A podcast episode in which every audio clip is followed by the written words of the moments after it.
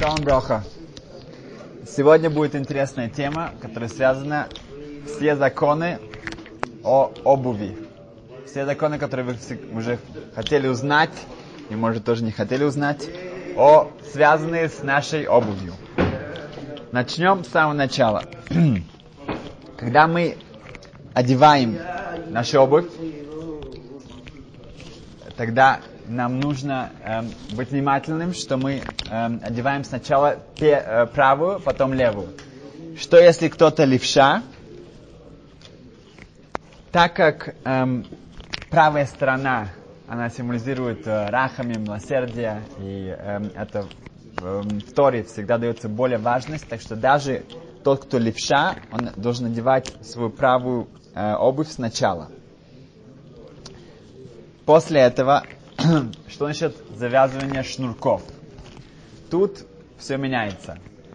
После того, как я одел свою, э, э, одел свою правую туфлю и потом левую туфлю, туфлю, я начинаю завязывать сначала левую, а потом правую. Почему? В, есть две причины. С одной стороны, мы видим, что когда тфилин одевается на левую руку, то именно там есть кшира, есть, мы его завязываем, и это нам напоминает, что когда мы завязываем что-то, это, это происходит с левой стороны. Также мы видим, что эм,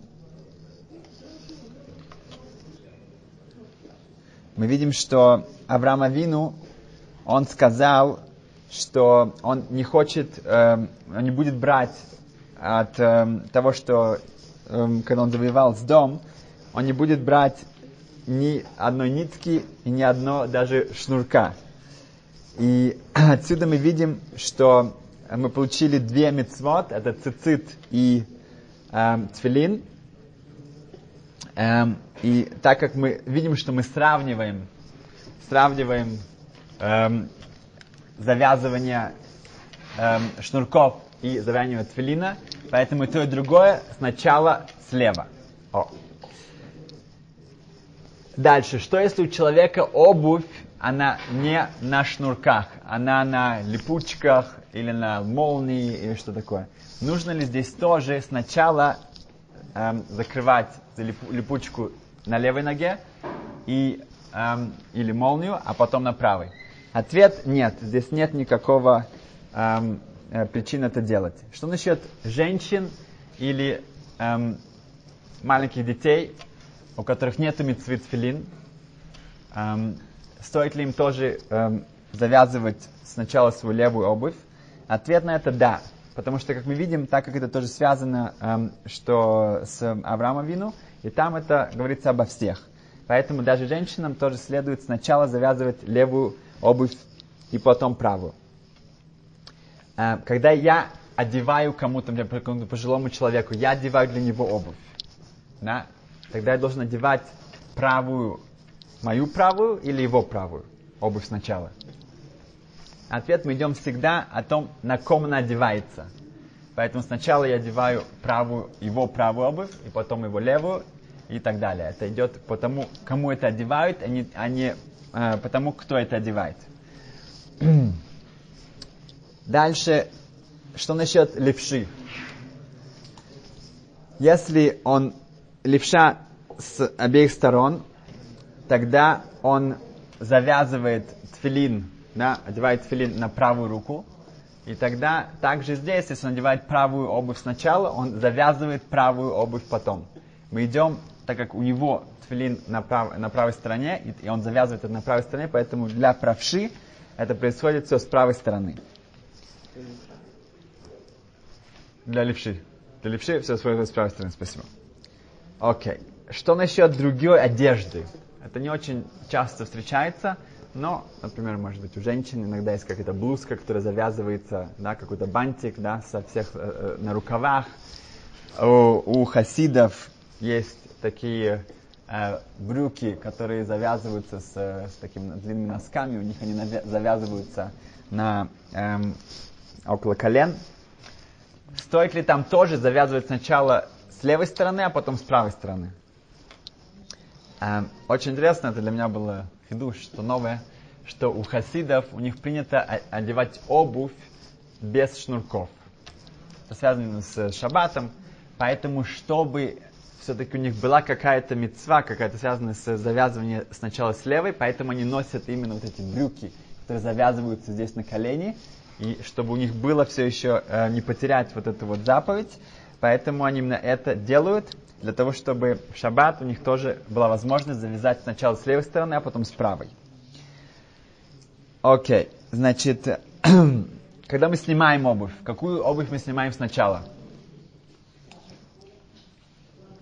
Сначала мы снимаем левую, потому что это кого-то, это честь для правой стороны, для правой ноги, чтобы она все еще была в обуви. Поэтому сначала снимаем левую, а потом правую. Эм, у меня встречалось уже не раз, что люди, которые пришли в иудаизм, они говорили, что мы это, к этому дошли, потому что мы видим, что в иудаизме все точно тебе говорится, что надо делать. Потому что не может быть, если Ашем, он как бы создал этот мир и нас, чтобы у него были какие-то от нас, эм, есть точные представления, как себя вести. Так что сначала мы снимаем левую, потом правую. Что значит коаним? Когда они идут на благословять э, нас. Они снимают обувь, и они идут вперед э, в синагоге это делать. Здесь поиском пьет очень интересно, так как здесь мецва, то, что они делают, это мецва, поэтому они сначала снимают справа, а потом слева. Потому что когда, так как это все, их э, снятие обуви является заповедью, поэтому начинаем с правой, а потом левой. Окей. Теперь, что насчет мыть руки? Да, что часто люди очень начинают нервничать, когда нам нужно, э, мы достроились до нашей обуви, нужно мне мыть руки или не нужно. Давайте пройдем это, чтобы это было ясно для всех. Когда я снимаю обувь и дотрагиваюсь до своей обуви, нужно мыть руки. Почему? И приводятся две причины. Или потому что это вещь, это место, где грязь, и поэтому всегда, когда мы дотрагиваемся до места, которые грязные, поэтому, чтобы потом говорить благословение, учиться, нужно помыть руки. Другая причина это руахра. Переводится, что это есть какой-то э, тума, какая-то нечистота, которая находится в тех местах, где есть грязь, поэтому нужно также мыть руки. Разница здесь, если это из-за грязи, достаточно помыть один раз. Если это из-за тума, из-за нечистоты, нужно мыть три раза. Поэтому желательно, чтобы эм, также э, особо, ну, э, ту причину из-за тумы, из-за нечистоты, поэтому лучше всего, если человек дотронулся до своей обуви, тогда, даже если она не грязная, да, в наше время э, часто наша обувь достаточно чистая, э, в любом случае мы моем руки, и лучше это сделать три раза каждую э, кисть, три раза по, по очереди. Э, дальше. Если мы дотрагиваемся до новой обуви, да, идешь в магазин и смотришь, эм, открываешь новую коробку, и там обувь, и ты смотришь, примерить ее или нет. Если мы видим, что ее никогда не, не, не одевали, да, или, например, кто-то работает в магазине тоже, если это ни, ни, ни, ни разу не одевалась эта обувь, тогда точно нет никакой причины э, мыть руки, потому что даже тума, даже нечистота находится только на той обуви, которую носили. Если ее не носили, не нужно... О, если эта обувь стоит там на примерку, и, и она ее мерили. Тут, эм, если мы скажем, что это из-за грязи, обычно в магазинах у них специальный ковер, у них все сделано так, что очень чисто, чтобы обувь, обувь не испачкалась, чтобы она выглядела новой. Поэтому здесь э, многие считают, что не нужно мыть руки. Но если это за тумы, за чистоты, э, тогда тоже, если нету грязи, можно не мыть. Есть некоторые, что считают, что на всякий случай лучше помыть, потому что если там уже ходили в этой обуви, то это уже считается, что э, даже если это место все еще чистое, э, мы всегда моем руки. Окей.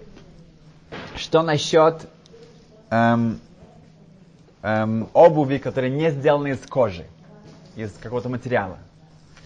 Значит, Хазаныш считает, что только обувь, которая из кожи, эм, и ты дотрагиваешься до нее, тогда нужно мыть руки. Если это из других материалов, нету обязательства мыть руки. В... Другие считают, что нет.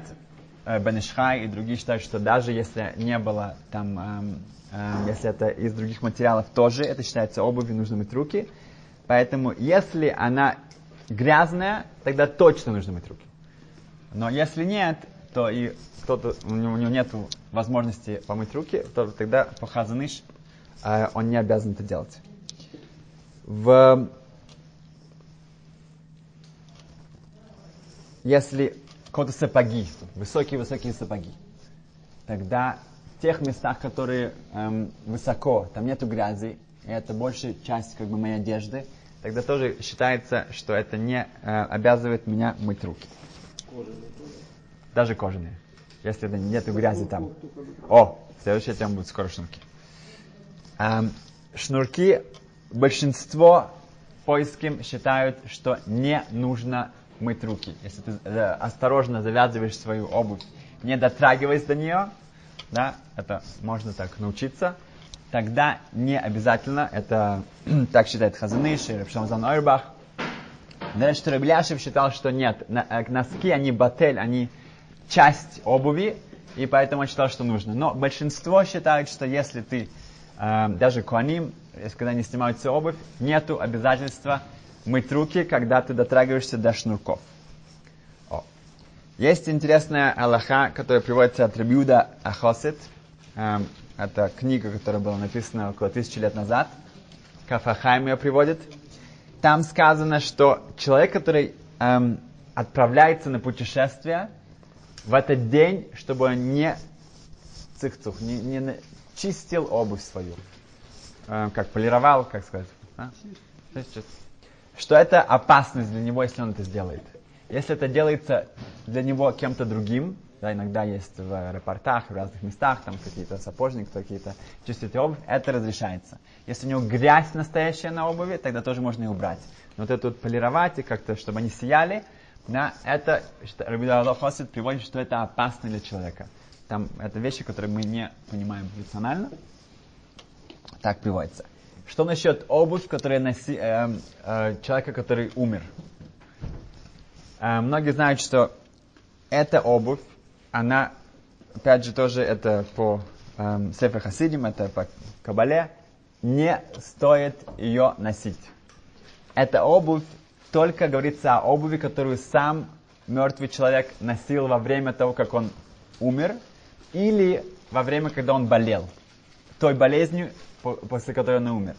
Другая обувь, которая у него в шкафу, разрешается, э, поэтому ту обувь можно отдать бедным людям, но вот та обувь, которую он использовал, или из которой он умер, ее не стоит отдавать даже для бедных, которым нуждаются в этой обуви. Окей, okay. теперь еще разные, пару разных законов. Э, что насчет обувь, которая делается из свиной кожи? Можем мы использовать такую обувь. Или, например, из крокодила, или змеи и так далее. Нет никакой проблемы использовать обувь из э, запрещенных животных, потому что свинина и другие эти животные, они запрещены, э, их э, еда запрещается, но нету запрета э, получать удовольствие от них, поэтому это полностью разрешается. Также можно продавать эту обувь, потому что э, запрет продажи только все, что связано с едой.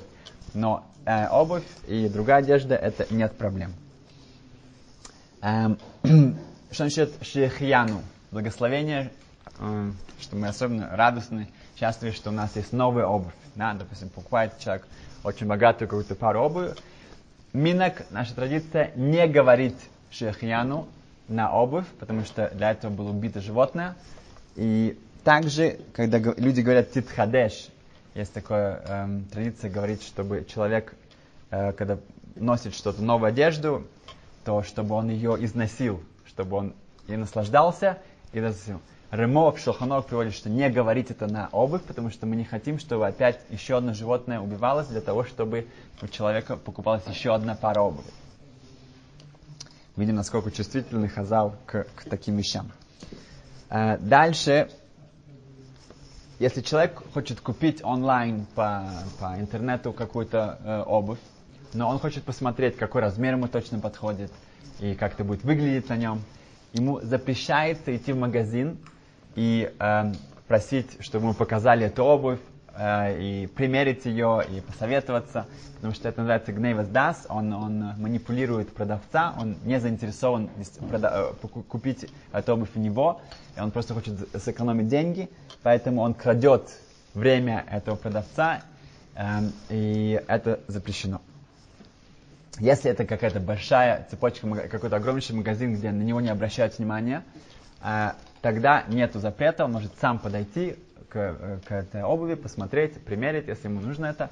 Э, но если он как-то эм, забирает кого-то время, то это нельзя. Окей, сейчас мы переходим к законам шаббата. Что, как в шаббат у нас эм, эм, связан с нашей обувью.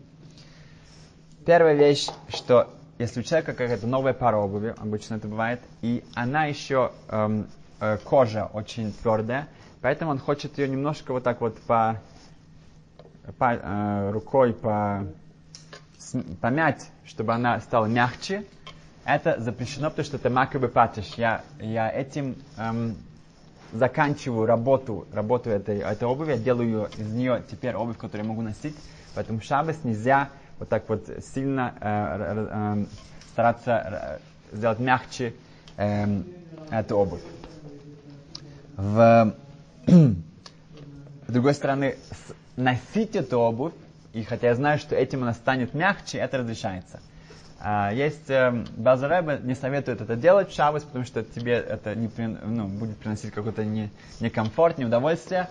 И поэтому лучше это сделать до шаббата. Если человек купил новую обувь, то желательно ее разносить до шаббата, чтобы в шаббат ему было приятно ее носить. В новой обуви сказано, что нельзя первый раз эм, шнурки, продевать шнурки, потому что это тоже макабы патиш, я этим заканчиваю, этим э, делаю полноц... эту, эту обувь полноценной, чтобы я могу ее, ее носить теперь. И это в шаббат запрещается. Если в наше время считается, что это уже достаточно элементарная вещь, это, это сделать очень просто, это не нужно ничего профессиональных каких-то навыков, поэтому многие разрешают это. Если обувь уже старая, то тоже многие разрешают это, потому что это опять же что-то очень элементарное. Поэтому только в новой обуви это была бы действительно проблема, а если это нет, то это уже гораздо проще. А особенно если это, э, если у него нет другой обуви, если это ребенок делает, тогда это разрешается. Эм, окей. Что насчет завязывать шнурки в шаббат? Если человек завязывает на один узел, это ничего. Это не узел. Если он завязывает просто на бантик, тоже это ничего. Это разрешается, но это не поможет ему их носить.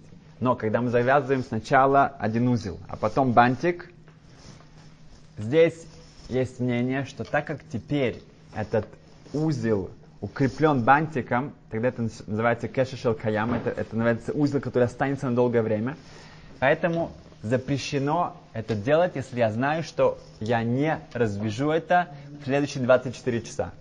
Поэтому, когда я снимаю мою обувь, я должен раз, обязательно развязать также шнурки, эм, если, я, я, если я завязал их в шаббат. Эм, есть мнение, приводится, что можно завязать второй бантик на бантике, если у меня он длинный, но только из бантика, не, из, не, не брать все четыре конца и делать еще один узел. Это запрещено. А просто сделать бантик на бантике можно, потому что я все еще одним движением могу развязать весь этот э, узел. Тогда это разрешается. Для детей это часто тоже бывает так. Окей. Okay. И также, если, например, кто-то завязывал шнурки, и у него они эм, э, развязались, и теперь у него двойной узел, что же ему делать? Да? Эм, это э, считается, что этот узел был сделан на короткое время, поэтому можно его развязать даже в шаббат. Хотя сейчас у меня там два узла. Окей. Okay. Что насчет, если у человека есть какая-то надпись на его подошве, и он ходит по песку или по земле, и теперь там остаются э, следы, то это тоже разрешается, потому что ему это э, не нужно, это не, нету там секрейши, и это ему, его это не, интересует, поэтому нет проблем ходить в такой обуви по песке э, и по земле, по песку. Окей. Okay. В, в нашей главе э, первый Раши говорит нам очень интересную вещь, что в после того, как мы уже изучали все законы, эм, что кошерно, что не кошерно, и что томе, что чистое, что нечистое, э, сейчас в нашей главе Тазрия мы говорим о эм, Тара и Тума, чистота и нечистота человека. Значит, сначала были животные, теперь человек. Говорит Раши, это мы видим, то же самое было в создании эм, мира. Ашем сначала создает зверей, э, животных, и после этого, в конце концов, человека. Э, в Талмуде Санхедрин сказано, очень интересно, что, что почему в Ламетхет, Омет Алеф, это 38а, почему действительно человек был создан в конце создания. Мы считаем, что это Незер, это, это корона э, творения, но почему это сделано было так? Там приводится посук, и сказано, что э, если человек, он делает все правильно, он заха, он заслужил, тогда ему скажут, что ты был первым создан. Так говорится в Талмуде. Если нет, то ему говорят, что даже комар, даже какое-то маленькое насекомое было создано до тебя. И тут, естественно, задается вопрос, что как это может быть? Что значит, если ты заслужил, то ты был создан первым. Но это неправда. Смотрон Берешит, когда был в шестой день был создан человек, после всего. Как ты можешь сказать, что если ты заслужил, то все, ты первый. Но если нет, тогда ты последний. На самом деле, в любом случае ты был последним. Да. Простой вопрос.